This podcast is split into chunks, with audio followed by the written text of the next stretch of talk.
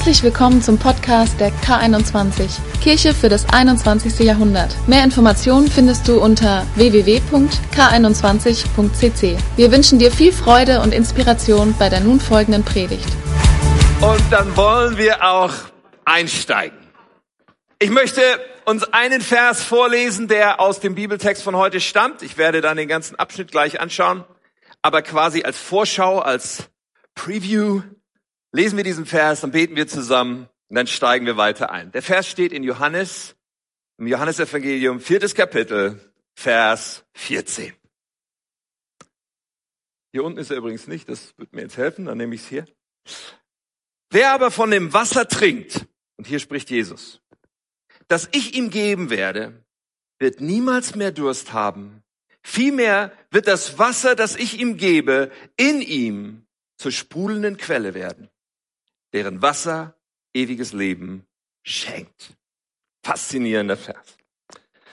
Lieber Herr, ich danke dir für diesen Tag und ich danke dir dafür, dass sich eins niemals ändert, nämlich dass du uns liebst, dass du uns willst, dass du uns ein Leben anbietest mit dir. Und ich bete so sehr, dass heute dieses Wunder geschieht, was das Schönste überhaupt ist, nämlich dass die Begegnung mit dir stattfindet von jedem einzelnen Menschen, der diese Botschaft hört, Herr, ob hier live gerade, ob später im Podcast. Ich bete darum, dass du zu Menschen sprichst und Leben veränderst, Herr, weil wenn du nicht redest, habe ich nichts zu sagen, aber ich bin überzeugt, dass du heute in unser Herz sprechen willst. Amen. Amen. Wir waren ja gerade bei Kindersegnung. Ich bin gespannt, was ihr als Eltern und als Familien für Erfahrungen mit euren Kindern macht in Bezug auf die Nahrungsaufnahme. Am Anfang ist es bei so einem Baby ja relativ eingeschränkt von der Auswahl. Ja, da gibt's Milch, so von Mama und so weiter. Aber mit der Zeit können dann andere Dinge dazukommen. Man stellt dann fest, manche, manche Kinder sind da experimentierfreudiger als andere. Also ich als Kind, ich habe nicht so wahnsinnig breit äh, verschiedene Sachen gegessen und getrunken, sondern mein Spektrum war ziemlich schmal. Was Trinken angeht zum Beispiel, habe ich meistens Apfelsaft getrunken pur. Es ist mir heute unbegreiflich, ehrlich gesagt weil es so klebrig und so süß ist, aber damals Apfelsaft oder wenn es gab Fanta, aber bitte nichts anderes. Und wer diese beiden Getränke kennt, sagt, okay, das mag zwar süß sein, aber wirklich durstlöschen ist das nicht.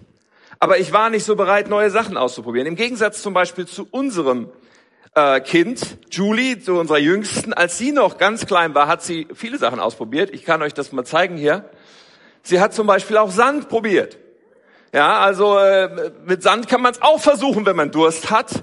Allerdings muss man sagen, auch das ist vielleicht nicht ganz so effektiv, um Durst zu löschen. Mein Thema heute ist Durst. Meine Predigt heute heißt, was löscht unseren Durst? Und der Durst, über den ich spreche, du ahnst es vielleicht schon, ist nicht unser natürlicher, unser körperlicher Durst, ja, da kann man sich auch drüber unterhalten, aber wir wollen uns anschauen, wie sieht das aus mit dem Durst unserer Seele?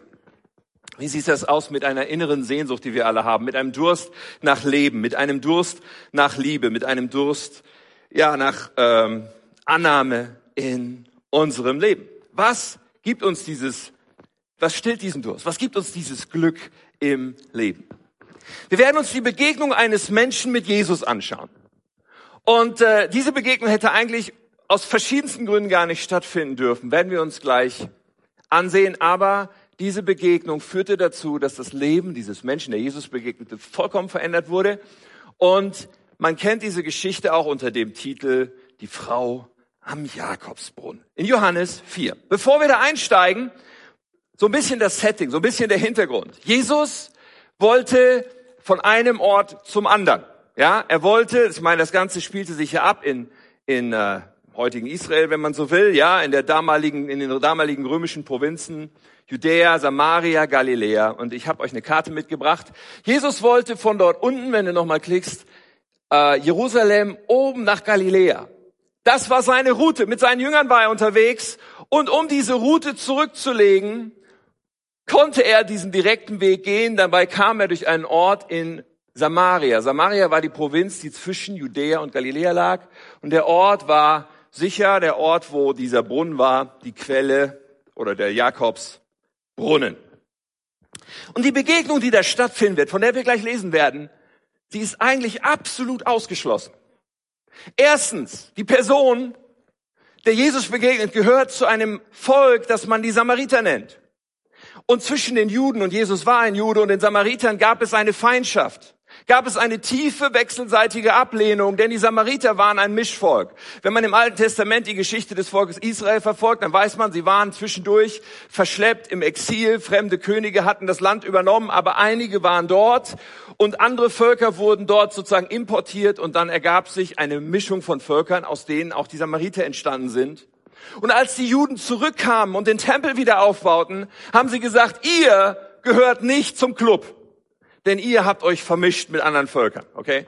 Und deswegen gab es eine Feindschaft und ein richtig frommer Jude.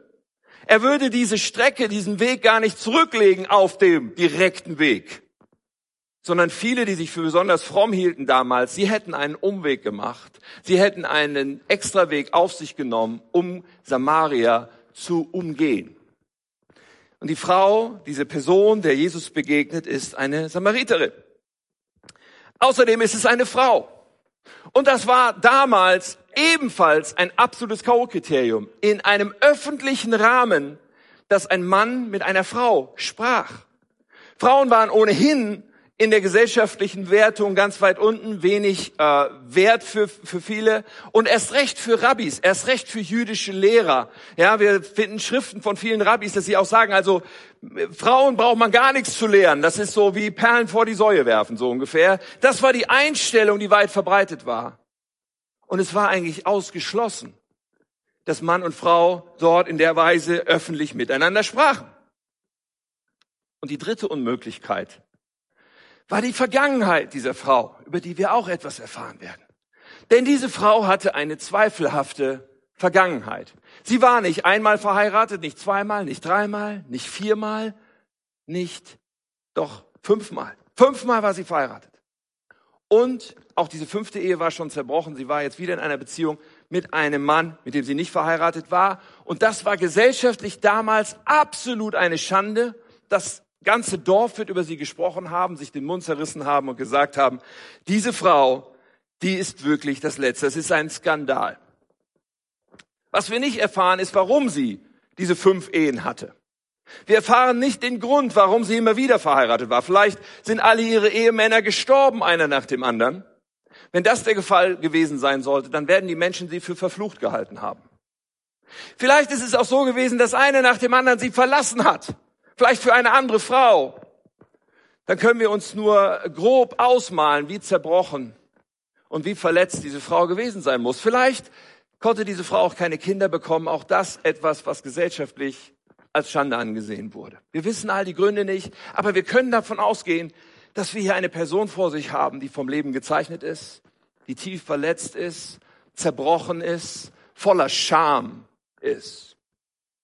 Das erkennen wir übrigens auch daran, dass sie in der Mittagshitze zu diesem Brunnen geht. Wir werden es gleich lesen. Zu einer Zeit, wo das niemand sonst tat. Man ging nicht mittags zum Brunnen, sondern man ging morgens oder abends zum Brunnen, gemeinsam mit einigen Nachbarinnen und Freundinnen und man unterhielt sich und man lachte und man genoss, dass die Kühle des Tages da war, aber mittags blieb man zu Hause. Die Chance für diese Frau zu sagen, ich gehe zum Brunnen und keiner wird mich ansprechen. Keiner kann mich sehen. Keiner spricht mich an in meiner Scham. So, das ist das Setting. Eine völlige Unmöglichkeit, dass diese Frau von Jesus angesprochen, dass sie, sie ihm begegnet.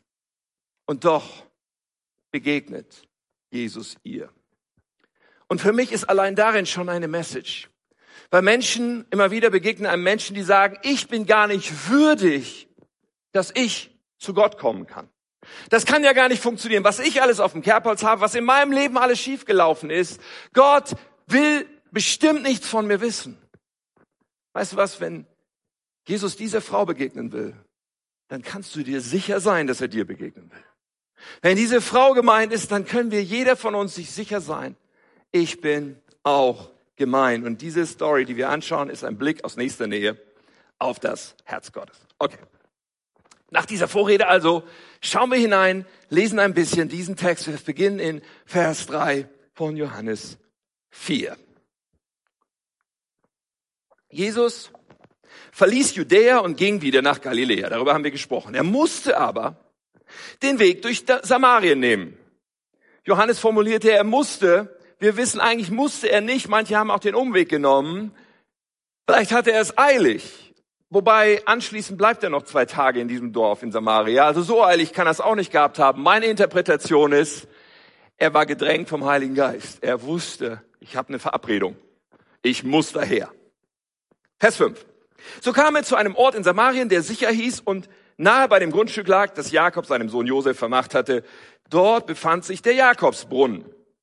Jesus war müde von der Reise und setzte sich da an den Brunnen. Es war um die sechste Stunde. Nun, das ist für uns ein Ausdruck, der ungewohnt ist, die sechste Stunde. Es bedeutet, wir haben zwölf Uhr mittags. Okay, dass die sechste Stunde ist, dann, wenn es richtig heiß am Tag ist. So, das ist das Setting. Er ist erschöpft, er ist müde, er sitzt am Brunnen. Da kam eine samaritische Frau, um Wasser zu schöpfen, heißt es dann. Also diese Frau, wir haben schon drüber gesprochen, sie kommt alleine, sie schämt sich. Ihr war schon eine Gruppe von Männern entgegengekommen, nämlich die Jünger von Jesus. Kein Augenkontakt, da kommen Juden, Männer, ich schaue sie gar nicht an. Dann kommt sie zum Brunnen und da sitzt noch einer von den Kerlen. Was ist mit dem? Und dieser spricht sie tatsächlich jetzt an. Jesus sagte zu ihr, gib mir zu trinken. Seine Jünger waren nämlich in den Ort gegangen, um etwas zu essen zu kaufen. Also das Ungeheuerliche geschieht. Jesus ergreift die Initiative, er spricht sie an. Eigentlich absolut ausgeschlossen, dass das passieren würde. Und dann sagte er noch, aus dem Gefäß, aus dem du auch trinkst, möchte ich auch was zu trinken haben. Gib mir zu trinken. Unglaublich. Die samaritische Frau sagte zu ihm, wie kannst du als Jude mich, eine Samariterin, um Wasser bitten? Die Juden verkehrten nämlich nicht mit den Samaritern. Die Frau dachte sich, Moment mal, für diesen Juden bin ich das Ende der Nahrungskette. Ja, da gab es so eine Art Kastensystem. Und die Samariter waren viel weiter unten als die Schlimmsten bei den Juden. So, wenn die Juden sagten, so die Leute, die Zöllner sind und für die Römer die Steuer eintreiben, das ist ja der Abschaum. Du kannst dir sicher sein, die Samariter waren noch darunter. Und die Frauen waren, von den Samaritern waren noch weiter unten. Sie kann es nicht wechseln, dass er sie anspricht. Jesus antwortet ihr, wenn du wüsstest, und jetzt wird's special, wenn du wüsstest, worin die Gabe Gottes besteht und wer es ist, der zu dir sagt, gib mir zu trinken, dann hättest du ihn gebeten und er hätte dir lebendiges Wasser gegeben. Jesus sagt, wenn du wüsstest. Und ich glaube, dass Jesus das bis heute zu uns Menschen sagt.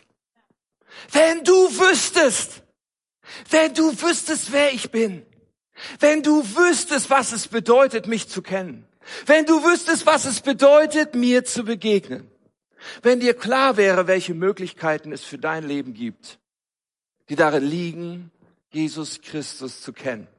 Ich glaube, dass Gott es heute und zu allen Zeiten zu Menschen sagt, hey, wenn du wüsstest, Du hast ja keine Ahnung, wenn du wüsstest. Und die Frau beginnt jetzt vielleicht zu ahnen, dass das irgendwie kein ganz gewöhnlicher jüdischer Rabbi ist, der ihr da gegenübersteht, aber sie ist verwirrt.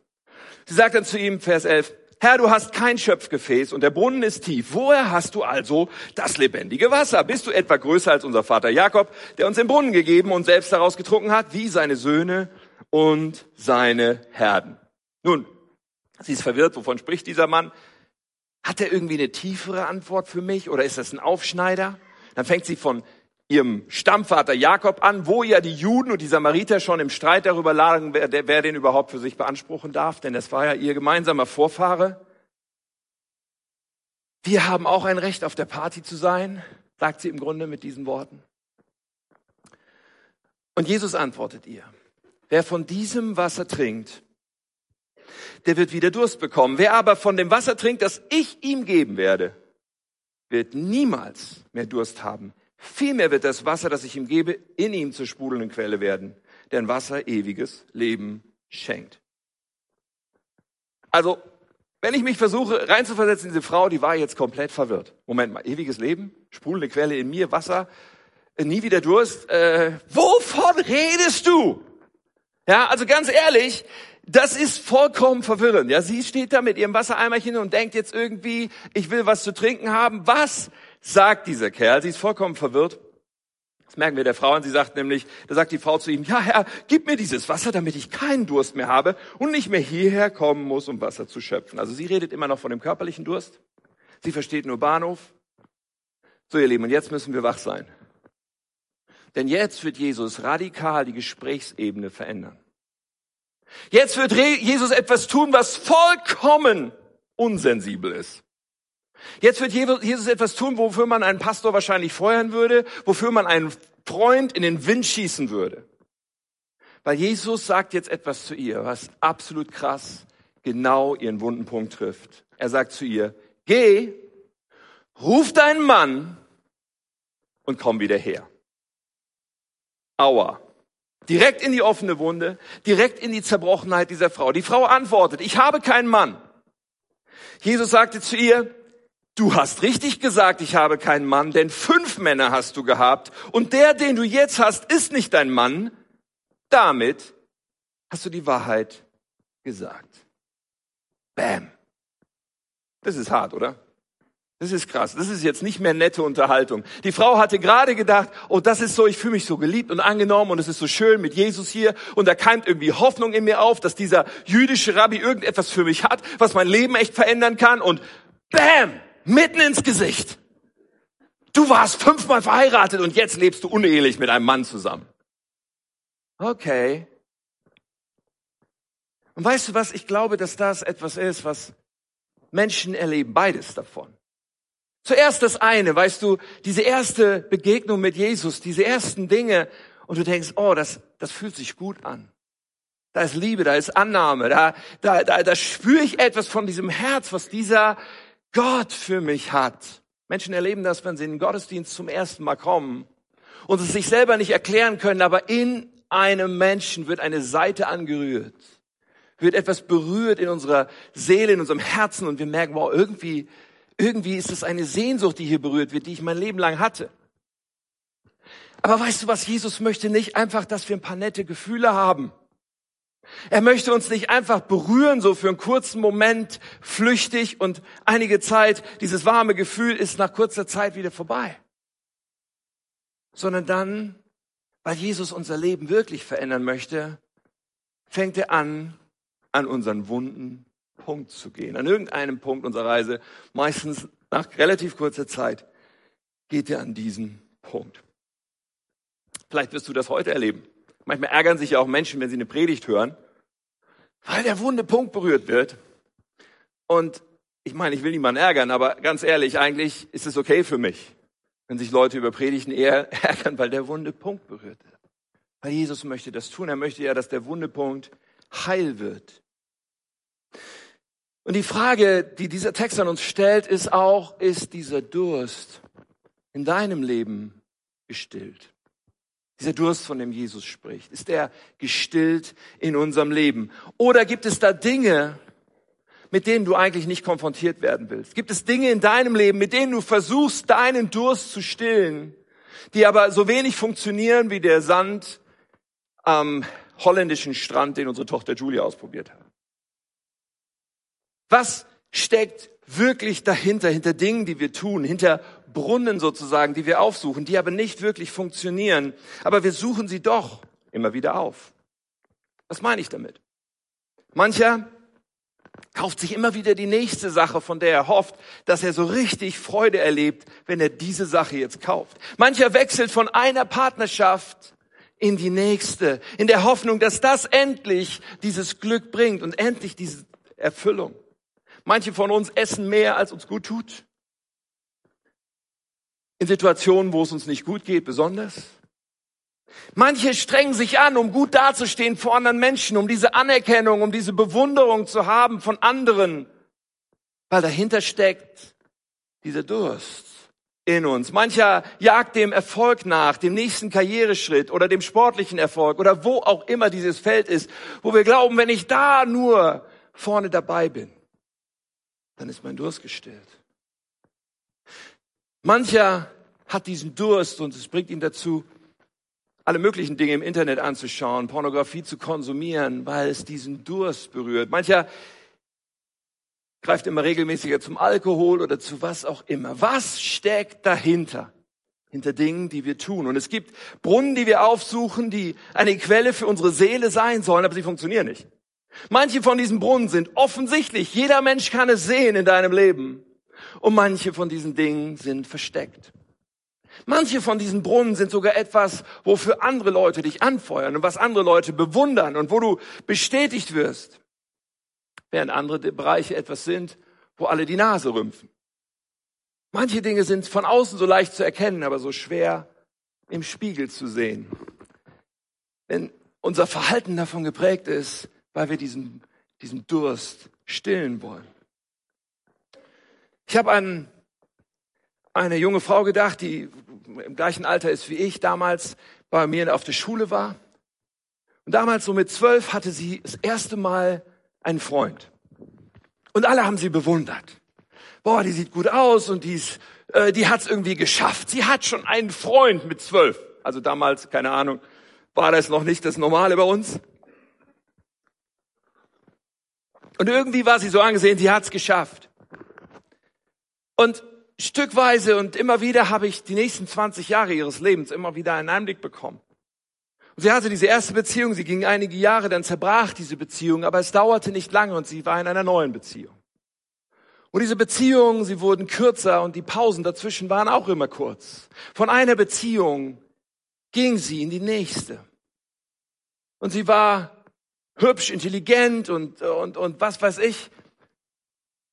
Und es gab sogar Momente, wo wir sie eingeladen haben in einen Gottesdienst und wo sie tatsächlich eine Begegnung mit Jesus hatte. Aber dann doch wieder diese anderen Dinge aufgesucht hat. Diese Suche war, was stillt meinen Durst? Eine Beziehung nach der anderen. Mit 30 etwa hat sie dann geheiratet. Hat sie da gedacht, dieses Mal muss es doch klappen. Dieses Mal muss ich das doch festhalten können. Und sechs Monate später zerbrach diese Ehe. Sie hatte einen Selbstmordversuch dann begangen und, und ihr Leben zerbrach. Vollends. Und ich erzähle diese Geschichte und ich sage, das ist, das bewegt mich, es ist traurig, es ist nichts, worüber ich urteile. Es ist nur eine offensichtliche Form, wo ein Mensch so offensichtlich versucht, seinen Durst zu stillen.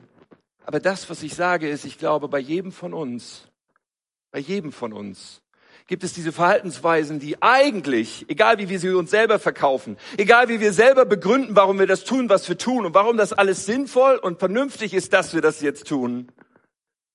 Aber wenn wir tiefer graben in uns, wenn wir tiefer schauen in uns, sehen, eigentlich ist es dieser Durst weswegen mir das so wichtig ist, weswegen ich das immer wieder tue, weswegen ich immer wieder dahin greife oder immer wieder das und das tue. Eigentlich ist es dieser Durst, warum mein Beruf so intensiv ist in meinem Leben, dass ich gar nicht wahre und tiefe Beziehungen habe zu meinem Partner, meiner Partnerin, meinen Kindern. Eigentlich ist es dieser Durst in meinem Leben, der mich dazu bringt, mir immer wieder äh, das 20. und das 30. Paar Schuhe zu kaufen. Eigentlich ist es dieser Durst oder den 60 Zoll Fernseher oder was auch immer. Und ich sage nicht, ob das eher Frauen oder Männer tun. Aber eigentlich ist es dieser Durst, der dazu führt, dass ich mir dieses Zeug im Internet anschaue, wenn es keiner sieht oder dass ich so einen harten, dass es mir so schwer fällt zu geben, großzügig zu sein, obwohl eigentlich ich so viel habe, eigentlich mein Kontostand so gut aussieht oder mein Vermögen, wenn ich es auflisten würde, so viel mehr wäre, als viele andere haben, aber zu geben, wegzugeben von dem, was ich mir doch hart erhabe, es fällt mir so schwer. Oder warum, warum verletzt es mich so sehr, wenn ich nicht gesehen werde für den aufopfernden Dienst, den ich in der Kirche tue? Warum verletzt mich das so tief? Ja, warum? Was steckt dahinter? Viele Dinge sehen oberflächlich betrachtet gut aus und viele dieser Dinge können mit guten und mit weniger guten Motiven getan werden. Vieles kann man an der Oberfläche nicht beurteilen. Aber doch neigen wir Menschen dazu, zu versuchen, unseren Durst zu stillen. Und so vieles, was wir versuchen, funktioniert nicht. So vieles, was wir versuchen, um diesen Durst endlich zu stillen, hält doch so entsetzlich kurz nur vor. Der englische Autor C.S. Lewis, er hat einmal geschrieben, wenn ich in mir Sehnsüchte finde, die nichts in der Welt befriedigen kann, dann ist die einzig logische Erklärung dafür, dass ich für eine andere Welt geschaffen bin. Das ist brillant. Weil es ist die Wahrheit. Wir sind für eine andere Welt geschaffen. Da ist ein Durst in uns, der sich auf eine andere Welt bezieht. Da ist eine Sehnsucht in uns, die auf dieser Welt nicht gestillt werden kann. Nicht nachhaltig, nicht auf die Dauer. Und Jesus, er fasst in die Wunde bei dieser Frau. Er fasst in die Wunde auch bei uns. Warum? Damit wir das erkennen und zugeben. Damit wir an den Punkt kommen zu sagen, jawohl, ich merke all meinen Mühen, all meine Versuche, diesen Durst zu stillen, sie funktionieren nicht. So vieles habe ich im Leben schon getan, mich selbst und andere verletzt, weil ich diesen Durst stillen will und all das funktioniert nicht. Damit wir an den Punkt kommen zu sagen, Jesus, ich brauche dich. Ich setze mein Vertrauen, ich setze meine Hoffnung auf dich. Ich glaube, dass du derjenige bist, der meinen Durst stillen kann. Nun, zurück zu der Geschichte, zurück zu der Frau. Ihr wird jetzt so richtig vor die Kniescheibe getreten, ja? Er ist so richtig unsensibel, Jesus, und, und, und sagt, konfrontiert sie mit ihrem wunden Punkt. Und was macht sie? Sie startet ein Ablenkungsmanöver. Finde ich total verständlich. Würde ich wahrscheinlich auch machen. Die Frau sagt zu ihm, Herr, ich sehe, dass du ein Prophet bist. Und dann kommt das Ablenkungsmanöver. Unsere Väter haben auf diesem Berg Gott angebetet. Das war der Berg Garizim, wo die Samariter einen Tempel gebaut hatten, der 150 Jahre vorher zerstört worden war. Und sie sagten, da muss man anbeten. Die Juden hatten ihren Tempel aber in Jerusalem und haben gesagt, nee, nee, hier findet die Party statt. Und sie fängt diese theologische Diskussion an mit Jesus. Ja, und Jesus lässt sich kurz drauf ein. Und die Frau sagt, oh, super, abgelenkt vom Thema, weg vom bunten Punkt. Und dann ist sie schon fast auf dem Sprung zu gehen. Ja, wir überspringen ein paar Verse, kannst du zu Hause nachlesen. Und dann sagt die Frau zu ihm, ich weiß, dass der Messias kommt. Das ist der Gesalbte, der Christus. Wenn er kommt, wird er uns alles verkünden. Für mich klingt das so nach, okay, nette Unterhaltung und irgendwann kommt der Messias, glauben wir ja alle, ist im Alten Testament angekündigt, Gott wird seinen Retter, seinen Messias schicken, den, der uns alles erklärt. Schöne Unterhaltung, auf Wiedersehen. Und dann sagt Jesus zu ihr, ich bin es, der mit dir spricht. Jesus macht deutlich, du sprichst mit dem Retter der Welt. Du sprichst mit Gott, der Mensch wurde. Du sprichst mit dem, der wirklich deine Sehnsucht stillen kann. Du sprichst mit dem, der wirklich deinen Durst für immer stillen kann. Und in diesem Moment geht ihr dieser Kronleuchter auf. Die Geschichte ist noch nicht zu Ende. Sie, sie geht dann zurück in ihr, in ihr Dorf, Vers 28, da ließ die Frau im Wasserkrug stehen, eilte in den Ort und sagte zu den Leuten, kommt her, seht, da ist ein Mann, der mir alles gesagt hat, was ich getan habe. Ist er vielleicht der Messias? Die Leute haben vielleicht gedacht, er hat dir alles gesagt, was du getan hast. Hey, das wissen wir alle hier im Dorf. Das ist doch keine Kunst. Keine Ahnung, ob sie das gedacht haben, aber vielleicht, vielleicht, vielleicht haben sie da doch einen neuen Glanz in ihren Augen gesehen. Vielleicht haben sie jedoch abgespürt, Moment mal, sie ist anders. Da ist diese Scham nicht mehr, die diese Frau immer gekennzeichnet hat. Jedenfalls machen sie sich auf den Weg, sie begegnen Jesus und das ist jetzt, äh, ist noch ein langes Kapitel, aber hier, am Ende heißt es, viele Samariter aus jenem Ort kamen zum Glauben an Jesus. Auf das Wort der Frau hin, die bezeugt hatte, er hat mir alles gesagt, was ich getan habe. Und Jesus bleibt noch zwei Tage und redet mit ihnen darüber, wie er Durst werden kann.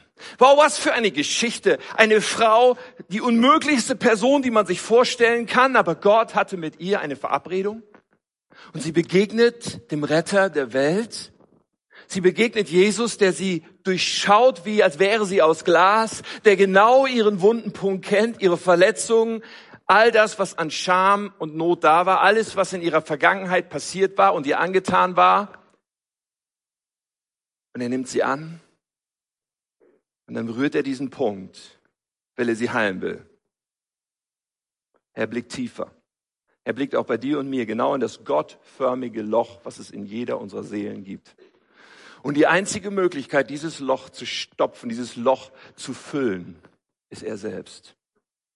Er und nichts sonst kann unseren Durst stillen. Wir sind so gemacht von unserem Gott. Menschen versuchen so vieles. Wir alle versuchen so vieles oftmals, um unseren Durst zu stillen und doch ist nur er derjenige, der uns erfüllen kann. Wenn wir an das Bild vom Anfang denken von Julie, die Frage lautet, wie viel Sand brauchst du, damit dein Durst gestillt ist?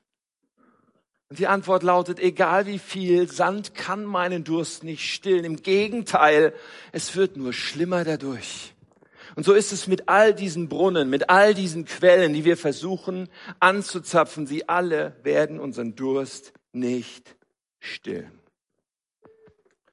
Nur Jesus zu kennen, stillt unseren Durst. Aber jetzt auf der Zielgerade ist mir eine Sache noch extrem wichtig.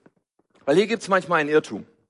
Hier gibt es auch unter solchen, die Christen sind, vielleicht schon lange Christen sind, oft ein Irrtum. Nämlich so dieser Irrtum, okay, ich komme zu Jesus so einmal und er stillt meinen Durst und dann habe ich nie wieder Durst. Steht doch da. Ja, Moment. Lass uns das nochmal ganz kurz genau anschauen. Und gehen wir nochmal in diesen Vers ein, den wir schon zweimal heute sogar gelesen haben. Wer aber von dem Wasser trinkt, sagt Jesus in Vers 14, das ich ihm geben werde, wird niemals mehr Durst haben. Das klingt so, okay, einmal trinken, nie mehr Durst. Aber schauen wir genau hin, was er dann sagt. Vielmehr wird das Wasser, das ich ihm gebe, in ihm zur sprudelnden Quelle werden, deren Wasser ewiges Leben schenkt. Meint Jesus, wir trinken einmal von seinem Wasser, wir begegnen ihm dieses eine Mal und dann ist für alle Zeiten unser Durst automatisch gestillt? Ich glaube nicht sondern diese Begegnung mit Jesus ändert etwas absolut Entscheidendes und Fundamentales in uns, nämlich in uns gibt es ab dann eine Quelle. Der Heilige Geist lebt in uns, Gott selber lebt in uns. Es gibt in uns eine Quelle, von der können wir trinken. Aber wir müssen es auch tun. Und diese Quelle in uns ist wie ein Ort, ein innerer Ort, den wir aufsuchen, um Gott zu begegnen. Das, worum es Jesus geht, ist, dass er eine Beziehung mit uns hat. Tag für Tag. Das, worum es Gott geht, ist, dass wir jeden Tag ihm begegnen, jeden Tag an diese Quelle kommen und davon trinken und merken, ich brauche nichts anderes. Ich brauche äh, keine Bewunderung und Anerkennung. Ich brauche nicht noch mehr Besitztümer und noch mehr Zeug, was ich mir kaufe. Ich brauche auch nicht noch mehr Drogen oder irgendwelche anderen Dinge. Ich brauche auch keine Menschen und ihre Liebe. Liebe zwischen Menschen ist was Wunderbares aber es ist nicht dazu gedacht, dass dein Durst gestillt wird, sondern es ist vielmehr dazu gedacht, dass du in der Lage bist, Liebe zu geben. Ja, und es ist wunderbar, Liebe zu empfangen, aber dieser Durst, wenn der schon gestillt ist, sind wir so viel mehr fähig zu lieben, so viel mehr fähig zu Beziehung. All das verändert sich, wenn wir jeden Tag zu dieser Quelle gehen. Es ist nicht das eine Mal allein, so entscheidend das ist, sondern es ist, dass wir immer wieder zu dieser Quelle gehen. Einige Kapitel später wird Jesus darüber widersprechen. Er benutzt dann ein anderes Bild und er spricht davon, dass er der Weinstock ist und wir sind die Reben in Johannes 15. Ich bin der wahre Weinstock, sagt Jesus. Er hätte auch sagen können, ich bin die wahre Quelle. Und darin liegt ja drin, dass es auch die Falschen gibt. Die vielen falschen Brunnen und Quellen und Möglichkeiten, die wir ständig aufsuchen, um irgendwie unserer Seele das Gefühl zu verschaffen, dass alles gut ist. Aber er ist die wahre Quelle. Er ist der wahre Weinstock, sagt er. Und dann sagt er, bleibt in mir. Das ist etwas Aktives, etwas Fortgesetztes, etwas Tägliches. Bleibt in mir und ich werde in euch bleiben. Denn eine Rebe kann keine Frucht tragen ohne mich. Und letztendlich sagt er, getrennt von mir könnt ihr nichts tun. Nichts von dem, was ich eigentlich habe für euer Leben. Nichts von dem, was wirklich einen Unterschied macht für die Ewigkeit. Bleibt in mir. Jesus Christus lädt uns ein in eine Beziehung zu ihm. Und diese Beziehung lebt von einem täglichen ihm begegnen. Wie Katja schon gesagt hat, als wir vorhin gebetet haben, nicht unsere Einkaufslisten mit Anliegen ihm zu bringen. Bitte tut dies, bitte tut das, bitte segne hier und heile da. Das können wir tun an der richtigen Stelle, aber im Mittelpunkt steht, Jesus, ich gehöre dir. Dir gehört mein Leben, ich liebe dich, ich möchte dir begegnen. Im Mittelpunkt steht, Lieber Herr, sprich zu mir, denn ich möchte tun, was du sagst. Sprich zu mir und mein Leben wird gesättigt sein. Beziehung jeden Tag. Ich habe vor ein paar Tagen ich im Alten Testament gelesen. Ich spring mal kurz, aber ihr, ihr seid mir auf den Fersen, hoffe ich. Im Alten Testament, da wird die Geschichte vom Volk Israel berichtet, wie Mose das Volk aus Ägypten, aus der Sklaverei rausführt. Dann sind sie in der Wüste und dann heißt es, jeden Tag gibt Gott ihnen was zu essen.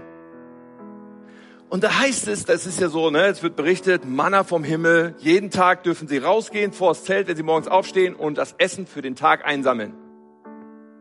Und faszinierend ist, und darum erzähle ich euch das, Gott sagt sehr klar, sammelt nur für diesen einen Tag. Manche halten sich nicht dran und versuchen zu sammeln auf Vorrat. Versuchen schon für den nächsten Tag einzusammeln. Und was passiert am nächsten Tag? Sie schauen sich an, was sie eingesammelt haben und es ist voller Maden und es stinkt. Was für ein Bild für diese Nahrung, die Gott uns geben will. Es ist unmöglich, diese Beziehung mit Jesus auf Vorrat zu haben. Es ist unmöglich zu sagen, okay, heute oder irgendwann hatte ich mal so einmal so richtig diese Begegnung mit Jesus und das hält jetzt erstmal für lange Zeit. Nein, nein, so ist es nicht gedacht. Es ist so gedacht, dass wir jeden Tag neu zu seiner Quelle kommen. Jeden Tag neu diese Begegnung haben mit ihm und neu trinken und neu empfangen, was wir brauchen, genau für diesen Tag. Und jeder Tag bedeutet, Gott hat Frieden für dich, Gott hat Kraft für dich, Gott hat eine Freude, die nicht von Umständen abhängig ist. Gott hat diese Gewissheit, dass er mit dir ist in allem, was dir im Leben begegnet. Jeden Tag neu. Nicht auf Vorrat, aber jeden Tag neu. Und es startet damit, dass wir sagen, Jesus, ich möchte dich einladen in mein Leben. Ich möchte, dass du meine Quelle bist. Ich möchte dir mein Leben anvertrauen. Das ist dieser Moment, wo wir das erste Mal trinken. Dieser Moment, wo diese Quelle in uns geschaffen wird. Und dann dürfen wir jeden Tag an diese Quelle gehen. Jeden Tag. Und trinken. Jeden Tag wie in diesen Garten gehen und Zeit mit ihm verbringen. Immer wieder.